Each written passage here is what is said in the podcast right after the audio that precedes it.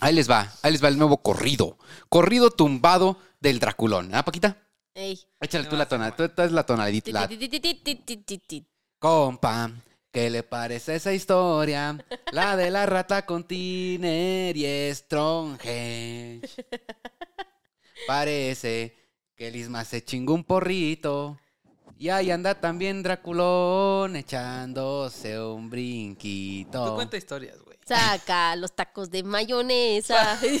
Ve, los tacos de mayonesa siento que este podcast va a hacer que se produzcan internacionalmente, güey. Que Ay, formen parte de la, de la gastronomía Imagínate, güey, mexicana. que llegues a Nueva York Ajá. a un restaurante de los Can Roca Uh. y la entrada sea un taco de mayonesa, güey. Pero, ¿cómo sería un taco? Fíjate, a ver, te pregunto. Ajá. ¿Cómo sería un taco de mayonesa gourmet? Ah, pues por ejemplo, sería tortilla azul. De maíz azul de Oaxaca.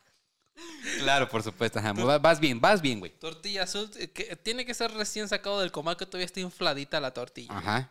Después Y va a la ser... mayonesa va a ir así como en medio, güey. La, como- la mayonesa no se debe de cambiar.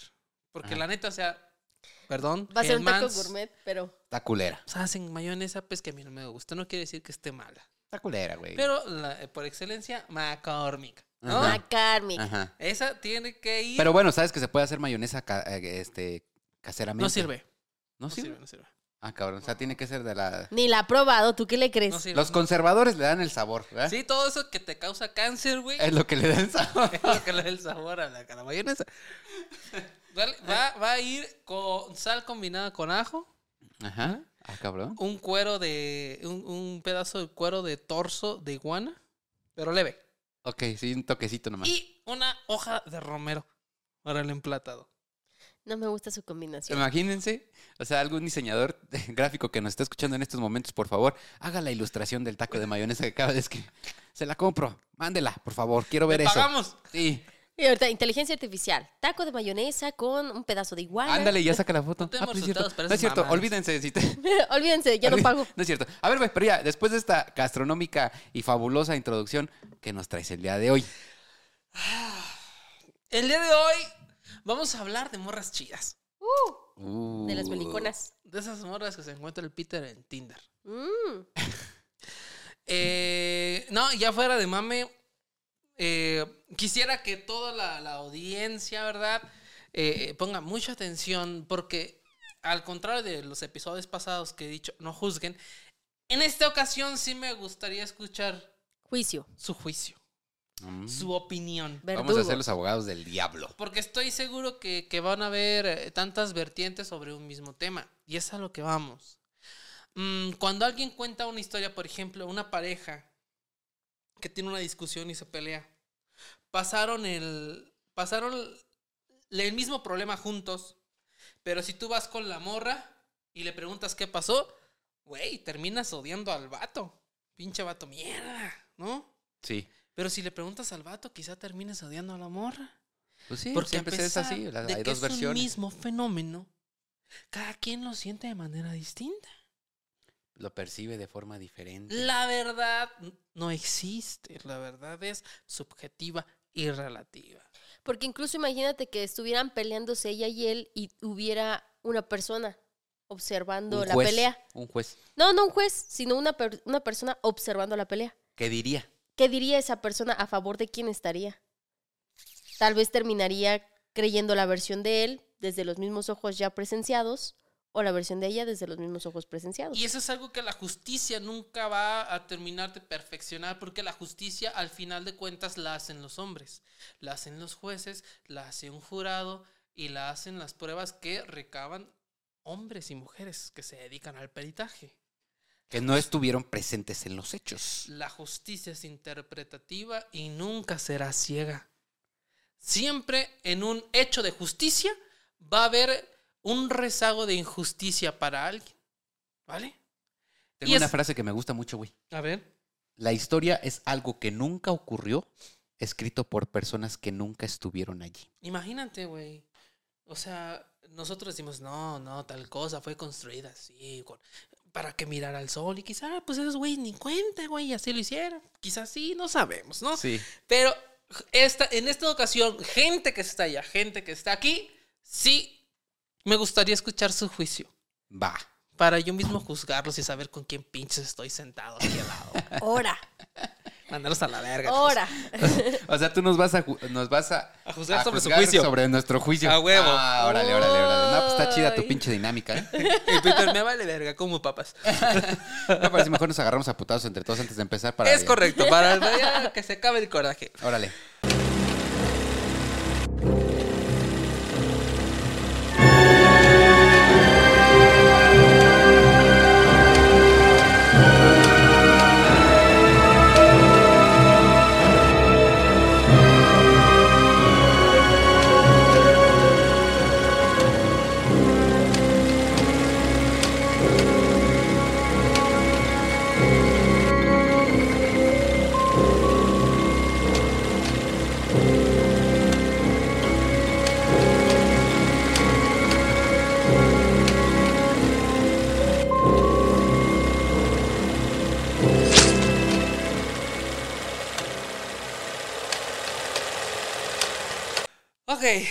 Bueno, vamos a, a- a iniciar. Y es que, escuchen esto, gente que, que tiene niños pequeños en casa.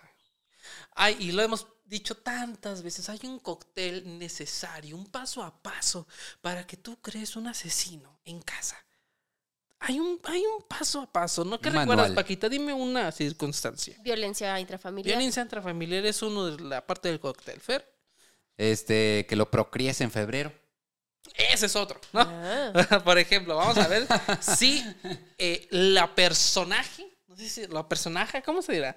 ¿Para La- quién? La, la, la, la, la. La, La, personaje. personaje del día de hoy, vamos a ver si, si cumple toda esta historia, ¿no?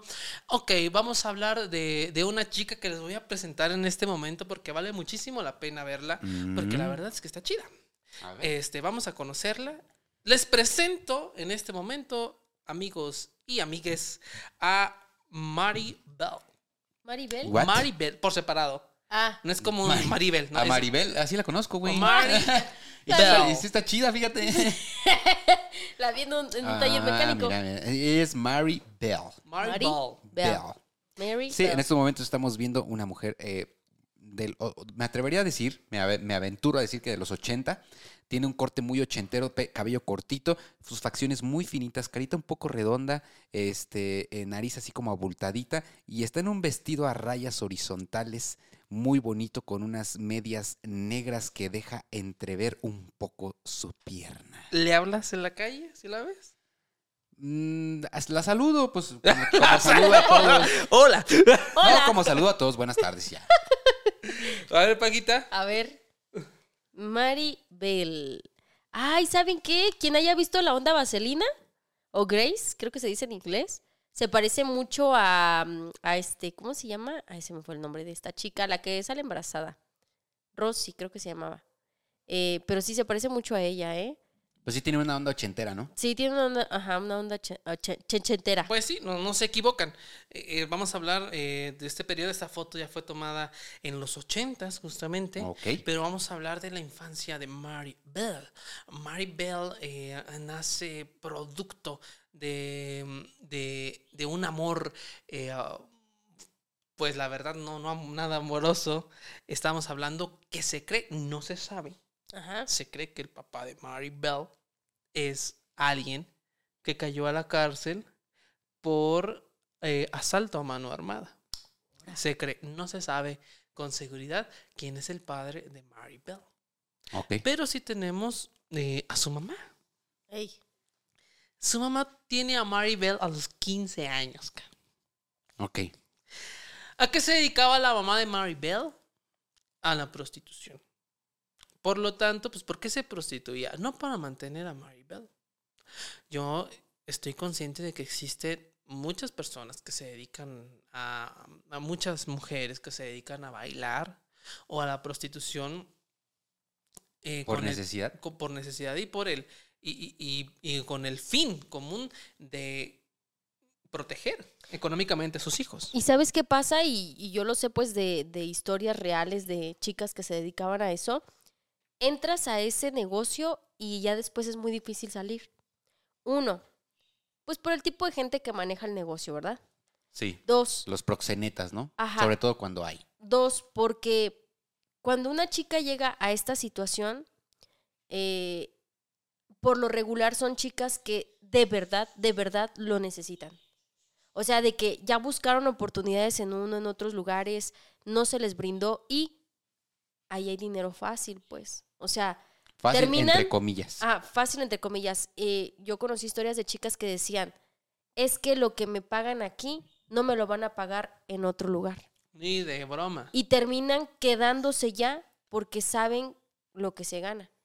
Entonces em- entran como una necesidad y ya después es muy difícil salir porque no van a ganar ese dinero y ya tienen una calidad de vida o un nivel de vida de gastos que ya no les alcanza si se van de ese lugar. Eso Sí. es lo que ha pasado en muchas mujeres. Sí, está el caso de Maribel. Su mamá eh, se dedica a la prostitución con el único fin de drogarse. En varias ocasiones, eh, la mamá de Maribel eh, intenta asesinarla. ¿Cómo? Pues poniéndole pastillas. La mamá de, de Maribel a Maribel. Ajá. Intenta deshacerse de ella. Sí, de, de asesinarla, poniéndole cosas en la comida. Este, incluso una vez la tiró del segundo piso. Maribel sufre un duro golpe en la maceta. Otro, otro, otro ingrediente. El cóctel. En la cabeza. La cabeza sigue viva. Maribel, a sus ocho años de edad, pasa a ser eh, producto de que su mamá la vendía al mejor postor. Ay, qué feo. Y así pues Maribel inicia su vida de pasión y relaciones a los ocho años de edad pues con pura gente eh, que le gustan los niños. Ocho años. Ocho años de edad. No mames. Maribel eh, está en, es- en la escuela y empieza esos indicios al maltrato animal. ¿no? Otro. Otro. O sea, Otro estamos signo. viendo patrones. Desde el episodio no sé cuánto lo hemos visto. Son cosas que se van juntando y que van cocinando. Son la receta perfecta para cocinar al asesino, ¿no? Eh, entonces Maribel crece en un, en un ambiente horrible. Maribel crece pues en un ambiente donde su mamá la vendía al mejor postor.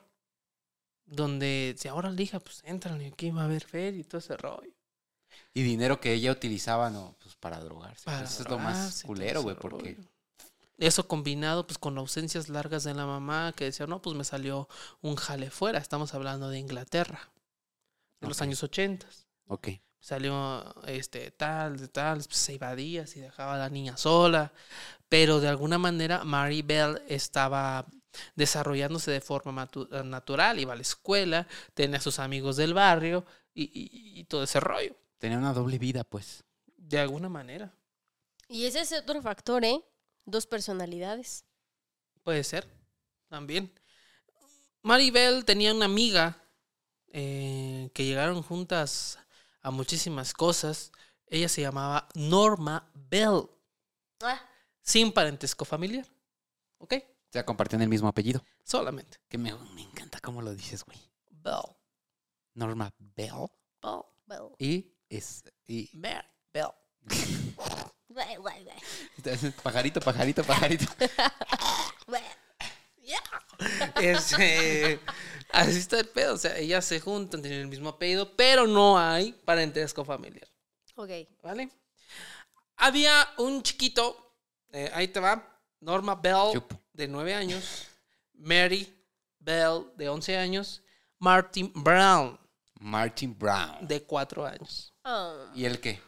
Era un chiquitillo, pero es que hay niños que despiertan su gusto sobre las niñas a muy temprana edad. ¿A qué edad te empezaron a gustar las niñas o los niños? Ah, no, las niñas, las niñas, las niñas. eh, por ahí de quinto, sexto de primaria, quizá fue cuando empecé a, así a como que a notar como que me llamaba la atención una que otra chiquitilla por ahí. qué precoz. 10 años. Sí, 10, 10, 11, 11 años. Luego, Paquito, ¿Las niñas? ¿Las niñas o los niños? Las niñas, eh, las niñas ya grande, los niños, ah, no, este, mm, los niños, ah, es que había un niño que me llamaba la atención en el kinder, que decía, ay, mira mi novio, pero ya así en forma así chida, pues es que pues, era de que me hicieran caso, güey, la neta. Sí, pues, hasta el momento. Los niños me empezaron. ¡Oye! la- los niños a mí me empezaron a gustar cuando vi Superman con Henry Cavill. Uy. Yo No, cuando ya vi secu. Aquaman con Jason Momoa. Ahí te empezaron a gustar los niños. Ahí es cuando dije, güey, ¿me A ver. gustan los hombres? Todo el mundo pasamos por eso, ¿verdad? Con, con un famoso, güey. Que- como que- ya ves que hay un chiste que dice, eh, hay gente que dice, dudo, eh, hombres, ¿no? Dudo de mi sexualidad cuando veo a Henry sonreír, ¿no? Decía un güey, yo no dudo, güey. Yo estoy seguro que sí quiero. Así que- A huevo. Tiene un pecho impresionante, güey. Hay que poner una foto, Pete. Por Por favor. favor. Foto de Henry Cavill sin camisa. Ahí está. Ahí está. de Jason Momoa Admírenlo. también. También de Jason. Me gusta más Jason Momoa. Pero bueno, ese es otro tema. Eh, Para un Picos tema- de audiencia en este minuto, güey, de- del video. Pura bandera arcoíris. Este, bueno, por ejemplo, pues yo, yo recuerdo, yo di mi primer beso muy consensuado, era a los cuatro años. No mames. en un- en un campamento. Tú eres súper precoz. Yo aquel diciéndole este. En un campamento. Saludos, Juni, donde quiera que estés Ah. con cinco chiquillos. No te he olvidado. ¿Ah? ¡Mua! Pero ¿cómo fue un beso, güey? ¿Fue así? La neta piquito? es que, pues va a sonar raro. Es que en estos temas todo es censurable. La verdad es que yo se lo robé. ¿Tú se lo robaste? Sí. Ay, pero Pinche ¿qué pudo haber sido así como de... Y ya. Pero si fue ok. robado, no, eso ya es violencia. No sé güey. si no toqué nada, obviamente. No, mi mente no me daba para eso, ¿no? O sea, solamente un besito. Ok. Al día siguiente, o sea, las maestras se dieron cuenta. ¿En el cachete o en la boca? No, en la boca, claro, huevo. ¡Precoz! Las maestras se dieron cuenta y le dijeron a mi, a mi mamá, ¿verdad? Y allí pues llegaron las mamás, oye señora, pues es que este, Rigoberto. ¿verdad? Rigoberto. Chinguen su madre las maestras. Eh, pues, Se llama Ismael Rigoberto, por be- si no be- sabían. Beso a, a Juni, ya. Llegaron eh, mi mamá, Ismael. ¿No? Así me dice Ismael. Y yo pues me cobijé todo. ¿verdad? Y yo me hice el dormido. Con la cobijita de Winnie Pooh. Por con un supuesto, de, de, cobertor no, de de- león. con- ah, o de Little Stitch. No de león en este tiempo. De León. Entonces, pues yo entiendo a, a este, a Martin Brown. El chiquitín. Él sentía... ¿Cuántos años tenía? Cuatro. Cuatro y ya sentía atracción por las niñas. Había, sí, había ahí un, un rollo de que le Estaba gusta mucho malito. jugar y todo ese rollo y andar pegado de, de, de Mari, de Norma. Y pues hubo un momento que el maltrato animal y todo ese rollo ya no fue suficiente para saciar eh, la violencia que traía internamente esta Maribel. Llevan a- al buen este Martin Brown a un a una casa que estaba en ruinas cerca ahí del barrio donde vivían. Y le dice Mary a, a Martin Brown, ven. ¿no? Y Martin, siendo un niño, pues se meten a la casa. Porque primero nos, primero, güey, nos emocionas y nos cuentas cosas así bonitas y después sales con tus perras mamadas. ¿Qué le hicieron, güey? Por favor. Le dice, Norma, súbete arriba. De Martin. Norma, pues era así, era su líder. Era su líder. Maribel era la era líder. líder de, Y de le Norma. dijo a su amiga Norma. Súbete. Arriba de. Pero ¿cómo súbete? Sí, súbete Móntalo. arriba de él, claro. Él ya estaba en el, en el suelo. Ok. Mm, Mary Bell empieza a ahorcarlo. A los 11 años. Empieza a ahorcarlo. Y le dice a, a Norma que ella le que se le subiera en el pecho. A Martin Brown, de cuatro años. Que se le sentara pues en, en ahora su en el pecho. pecho. Ok.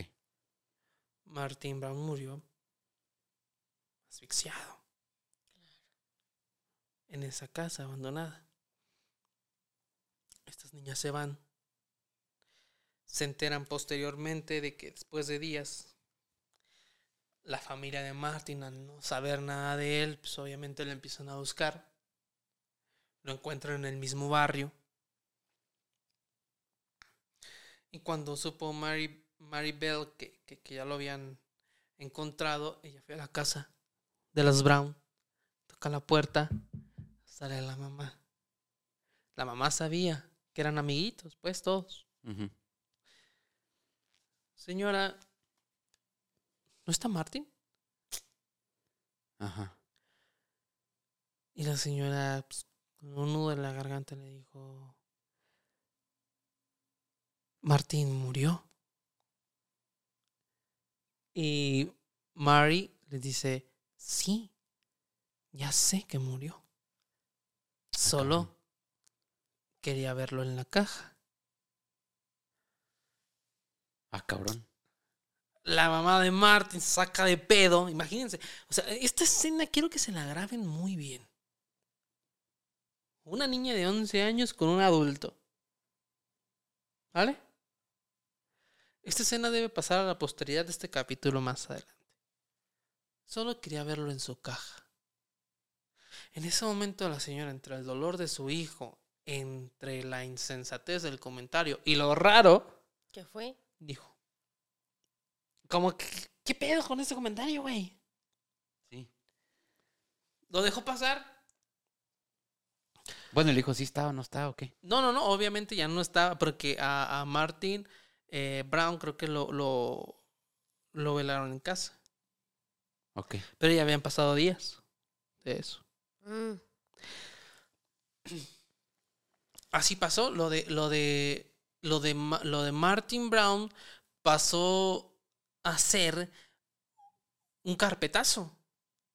Porque no había muchos signos de violencia y había, eh, esta Mary Bell había puesto unas pastillas allá al lado del cuerpo, o sea, como que ella pensaba en, en, en su mente que iban a decir, ah, sobredosis. Era lo que ella vivía en casa.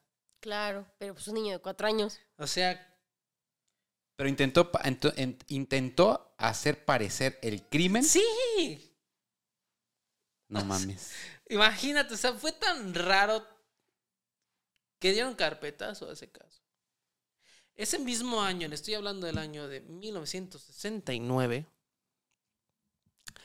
otro niño, ahora no de cuatro, sino de tres años. Más chiquito. Misma historia. Pero ahora, como son los asesinos se- seriales, un paso adelante. Aquí hay un enigma que nunca se sabrá. Cuando asesinaron a este niño, este segundo niño de tres años, con la misma metodología, procedieron con una navaja a grabar las iniciales MB. M, B o M, V. Mary Bell. MB. M, B. Ok. Mary Bell. Las iniciales P, P. Pepe. ¿Qué significa Pepe? Peso, Peso pluma. pluma. No, él, él canta. Él canta. Eh, eh, él no hace esas cosas. Pero lo raro de este asunto, Pero así, o sea, como Aquí. una herida en la panza, así rajándolo, pues. sí, sí, sí, las iniciales. Ok. Ay. ¿Qué es lo raro de estas iniciales? Que la inicial se da por hecho de que en un inicio era una N, no una M. Ah, La N de Norma Bell. Ok. Entonces, si tú haces una N, ¿verdad? Para completar la M ya queda como que chueca. Ajá. ujú. Sí, Ya no queda como harías la M. sí.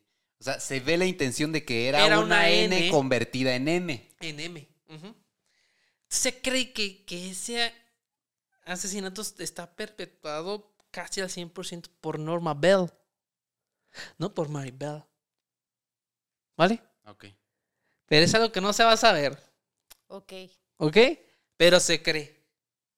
Posteriormente eh, pasaron a cortar los genitales y algunos mechones de pelo. ¿Para qué? Tampoco se sabe. Días después del asesinato de este segundo niño, eran unas hijas de la chingada. Norma y Mari se metieron a una tienda de conveniencia, lo que hoy, por ejemplo, pues un Oxxo, ¿no? Ajá. hicieron desmadres. Y dejaron una nota escrita que decía, yo los asesiné.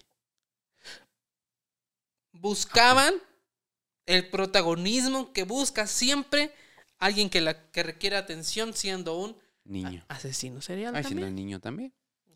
O sea, eh, de alguna forma ellas querían que se supiera que ellas habían sido las culpables para obtener el foco de atención de todos. Exactamente. Descubren el cuerpo de este segundo niño. Lo mismo lo velan en casa. Y ahí es donde pues ya los detectives empiezan a decir, "Oh, esto ya no es accidente. Esto ya es premeditado. ¿Qué pedo? Y cuenta un detective de los que estaba ahí que él estaba fuera de la casa de la segunda víctima y Maribel estaba afuera frotándose las manos, sonriendo. Como que esperando, güey. O sea, como que saboreando ese momento de dolor de la familia, la chingada. Una psicópata completamente, güey. Totalmente. Psicopatía total. Ajá. Entonces, pues, el detective dijo, son estas niñas.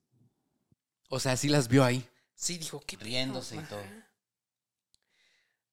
El detective no sabía cómo actuar porque decía, ¿qué pedo? ¿Cómo voy a arrestar a unas niñas? ¿En qué pedo me voy a meter? ¿O qué pasó? El caso es que sí. Las interrogan por separado a Norma y a Mari. Norma se rompe. Chin. Escupe todo. No tenía esa frialdad de Mari. Ok. Es que ella era la manipulada, ¿no, güey? Ella era la O manipulada. sea, en realidad Norma era la manipulada por Mary Bell. Es correcto. Y la otra era la, la mente criminal. Maribel, al ser su, su interrogatorio, se mantuvo firme, dando respuestas, retando a la autoridad. Una mente brillante para el crimen. Ajá. ¿Cómo juzgas a una niña de 11 y a una de 9 por asesinato? ¿Cómo lo haces como autoridad? ¿Qué pasa con Norma? La sueltan. Ella pasó a ser una víctima. Norma Bell. Víctima. Víctima de Mary. ¿Qué pasa con Mary? En Inglaterra hay una madre que se llama eh, prisión indefinida. ¿Qué quiere decir? Que no saben qué pedo. ¿Cuánto tiempo? Si un día o 100 años. Ok. Empezaron a tratar a Maribel. Estamos hablando que Maribel entra a la cárcel más o menos en, en el 71, 70, después de los crímenes del 69.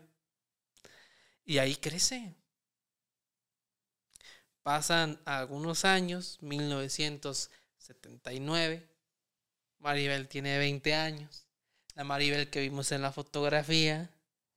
Pero ella no estaba en prisión como, como todos los asesinos adultos, sino ella tuvo un, un trato diferente porque se empezó a saber qué tipo de tratos, qué tipo de vida tuvo esta niña. Ajá. O sea, empezaron a justificar el- el- los crímenes por todo lo que ella había vivido de niña. Mm. Entonces estaba en una prisión diferente. Ella estaba en un internado escolar, o sea, le hicieron estudiar todo ese pedo, todo ese rollo, tenía sus compañeras, todo el show. Y un día Maribel dice, güey, ya me cansé. Se escapa. 20 años, la foto que está aquí. Se escapa. Ok. Y se va con dos vatos. Mm. Obviamente, pues todos decimos, peculiar, ¿no? Pues Y Maribel es recapturada a los dos días. a los dos días. no mames. ¿Vale? Ajá. Ah, ¿por qué? ¿Qué hizo, güey? Eh, no, o sea, simplemente La- pues, no la descubrieron ya, cuidado, sí, sí. o sea, la estaban buscando porque Maribel era una estrella nacional. Prófuga, pues. Todos los medios, pues por lo atroz del caso, hablaban de ella.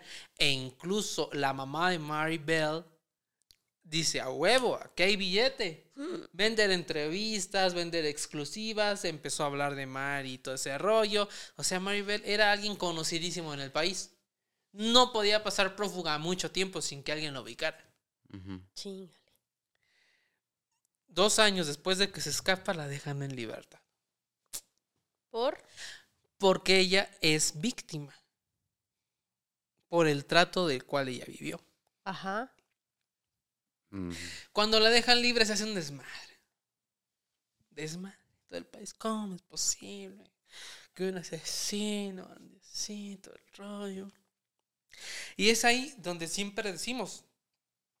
gracias a los pedos de la sociedad, gracias a los asesinos y a las víctimas, surgen nuevas necesidades en la sociedad, surgen nuevas leyes, que en este caso es la llamada Orden Mary Bell. La Oh. orden Maribel. ¿En qué consiste? A ver.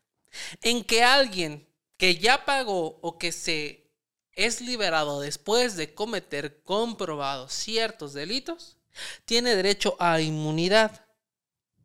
¿A qué se refiere? A que le cambian el nombre, la cambian de residencia, le dan un apoyo económico para que se desaparezca. cabrón. ¿Por qué? Porque ella era conocida. O sea, hay En- gente loca que pudo haber hecho, que, que podría haber pretendido hacer justicia por su mano, buscarla y matarla. Es correcto. Es la necesidad de que, ok, tú ya eres libre, tú ya pagaste. Mucha gente no está de acuerdo en que te demos libertad, pero la justicia sí lo ha decidido. Te vamos a dar inmunidad, nombre nuevo, la chingada, pa, pa, pa, pa, pa, pa. Pero aún así el caso de Maribel es tan grande que Maribel intentó hacer su vida normal. Hoy, 2023, Maribel está viva, Ahora. ¿vale? Ya viejita, pues, pero también. Sí, ¿qué pasó con ella? Mm, ella se casó, tuvo una hija. A los 15 años de su hija, su hija se da cuenta de todo lo que hizo su mamá. No sabía hasta los 15 No años. supo güey. que, son, que, que, que había crecido con una asesina, con... Que, que, que, o sea, güey, imagínate el shock. Sí. Y es donde vuelven a cambiar de residencia de nuevo.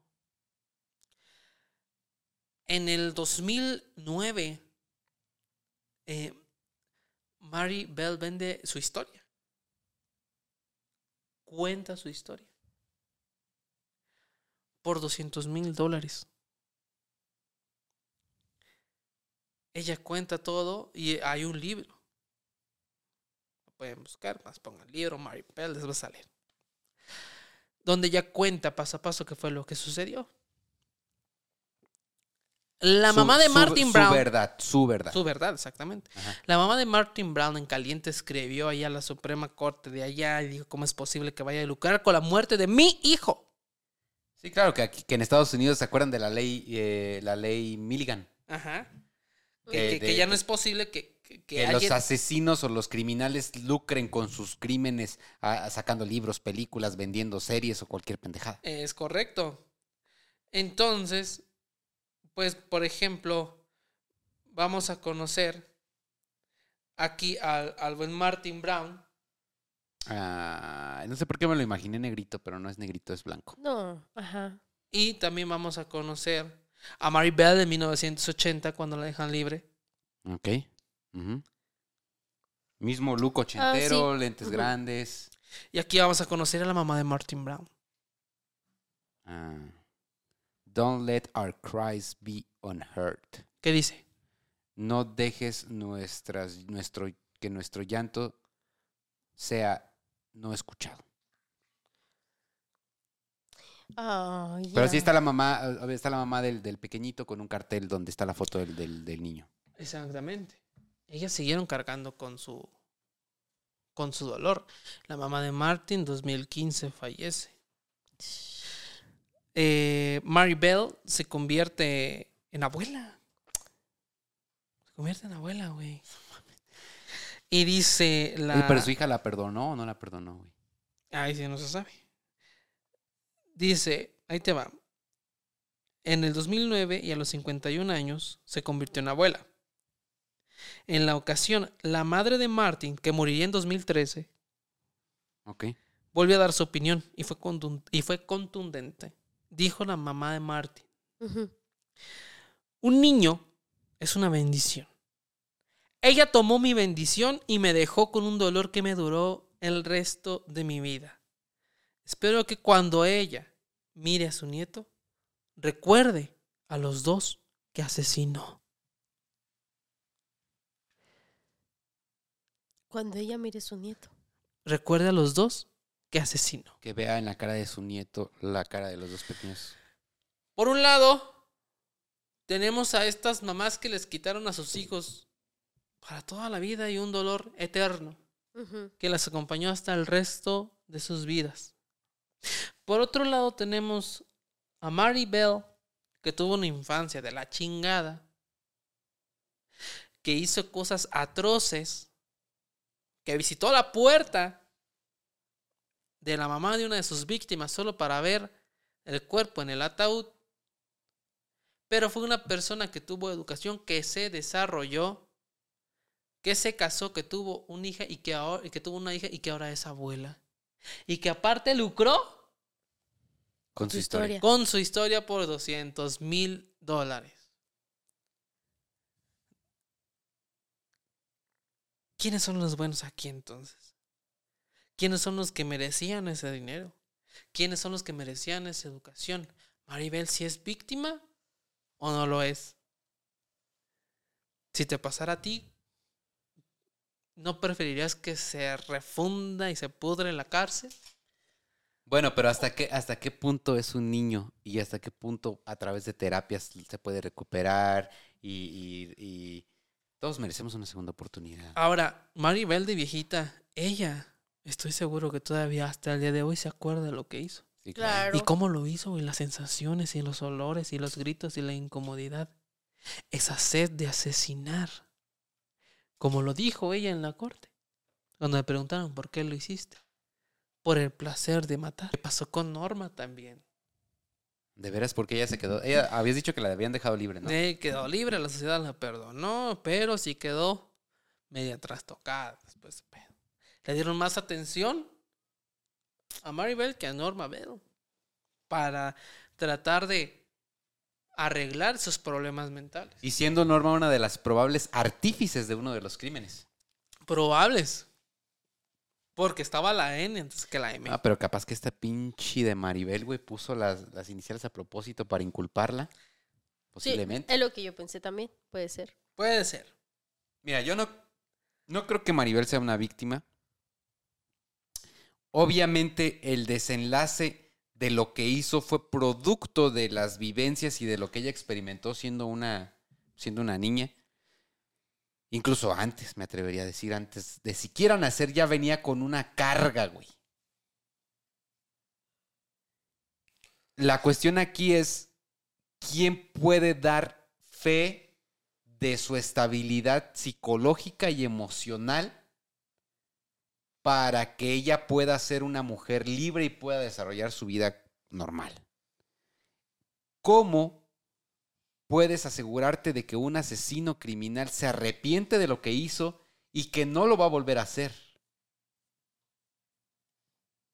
¿Cómo le, le das la libertad a alguien que asesinó a otra persona sin tener en la mente que es un asesino y que está libre? ¿Y cuál es tu juicio? Porque creo que aquí ya es donde quieres escuchar qué es lo que ¿Qué es pensamos. lo que pensamos? ¿Cuántos, ¿Cuántos años estuvo en total en la cárcel? Nueve. Nueve. Por dos. ¿Cómo que por dos? Ajá, por, dos- o sea, por dos asesinatos.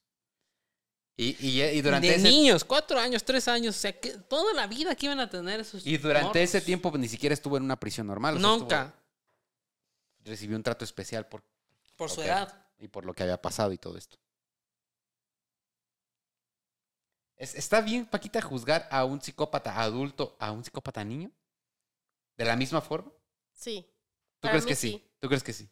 Sí, porque es que estamos hablando de, por ejemplo, eh, a mí me llama mucho la atención que ella se estaba afuera de la casa disfrutando el dolor de las Es personas. premeditado, es, es- Ajá. es con... Esa es una. Dos, que le haya puesto las pastillas a un niño de cuatro años. Mira, nos queda claro, y eso es algo que hemos visto yo creo que en un chorro de podcasts y en un chorro de lugares, que los niños son espejo, reflejo de lo que está pasando en casa.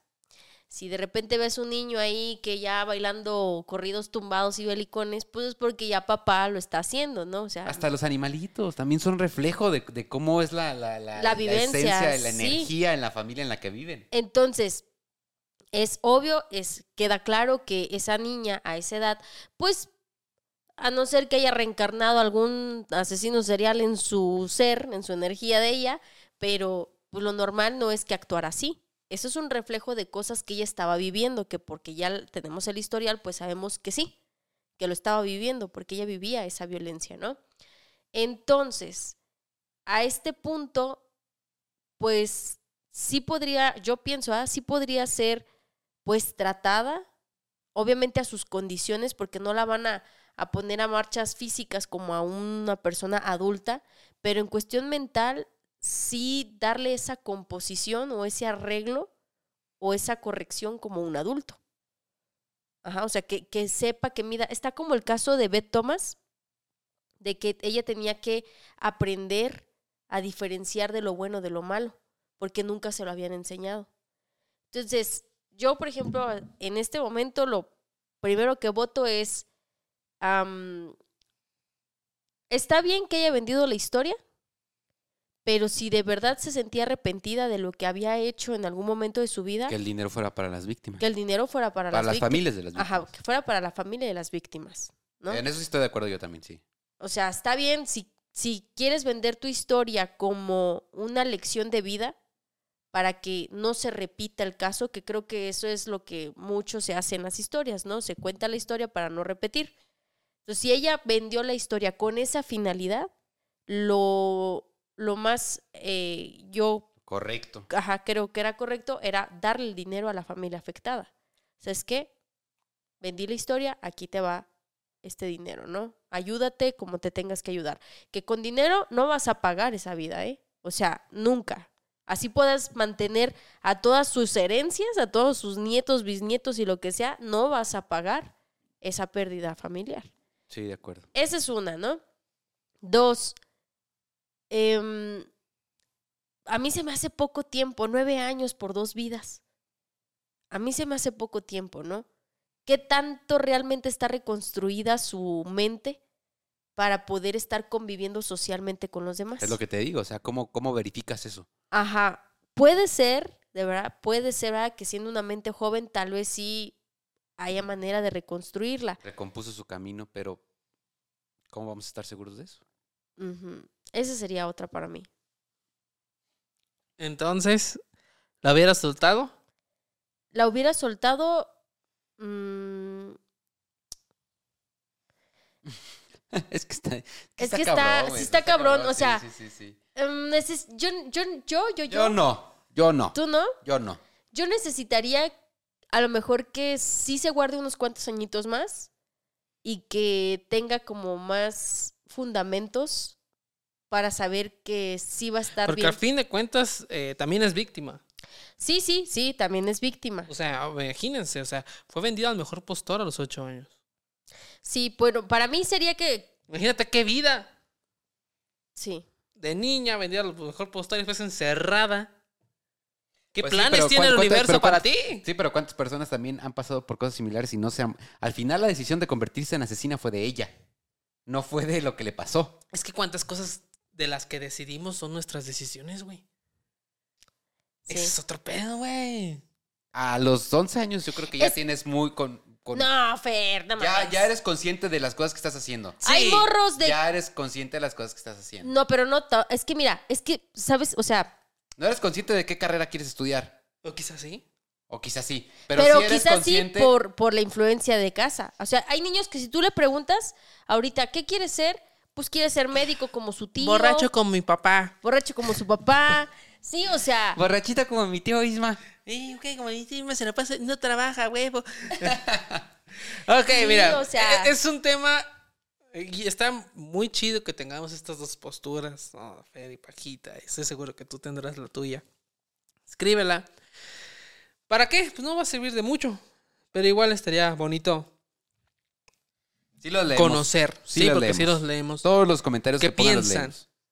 Queremos hacerte parte como si estuvieras tú en esta sala con nosotros. Así, queremos escucharte de esa manera. Y lo dejamos así abierto y al aire. Porque pues, Bet, digo, Bet, me quedé con Bet Thomas, quedaste como Thomas. De esta... de Marty Bell, pues está viva, hoy Vamos tiene su familia, es abuela. Sí, sí, sí. Y, y yo no sé si Mary Bell cuando carga a su nieto dice, si me lo chingo o, o dice, qué bonito, ¿no? O ven en la cara de... ¿Qué, qué pasa? Estaría, estaría bueno leer el libro y ver qué, qué cuenta ella, qué, qué, qué narra de su experiencia, de cómo se sintió, de lo que pasó, del proceso en la cárcel. Si lo van a descargar, descárguenlo pirata, no sumen a la cuenta Ah, sí. de dólares ganados, ¿ok? Que no promovemos la piratería, ¿eh? Tampoco. Mm, Pero en este caso sí. Pero tampoco promovemos el, lo que... el- eh, ustedes entienden qué pedo, ¿no? Sí, entienden, ¿no? O si no, pues también escríbalo. Muchas gracias, síganos en todas las redes sociales, recuerden los lives, muchísimas gracias por todo el apoyo. Si tienen alguna historia que por ahí les parezca interesante, pues pueden mandarla ahí en Instagram, en Facebook. O algún tema, directamente güey, a porque- Fer, a Paquita o a mí. Sí, o temas, porque, porque hay gente que nos ha estado diciendo, ay, ¿desde cuándo que las sirenas?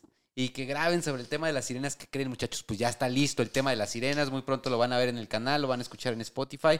Tenemos ya listo toda la historia de cómo surgieron las sirenas, de dónde chingados surgieron, por qué, y todo el pinche pedo, toda la evidencia que hay acerca de su existencia y todo lo vamos a chutar en, el, en ese episodio, así que sí tomamos en cuenta sus recomendaciones si tienen algún tema, algún, algún caso criminal, algún evento paranormal que ustedes nos digan, estaría chido que hablaran de esto. Sí, escríbanoslo porque sí lo tomamos en cuenta. O mejor y- aún, una historia original. O ándale, también. ¿No? Entonces, pues muchísimas gracias a todos. Les mandamos un besito, un abrazo y nos vemos en el próximo episodio. Adiós. Hey, espera. ¿A dónde crees que vas?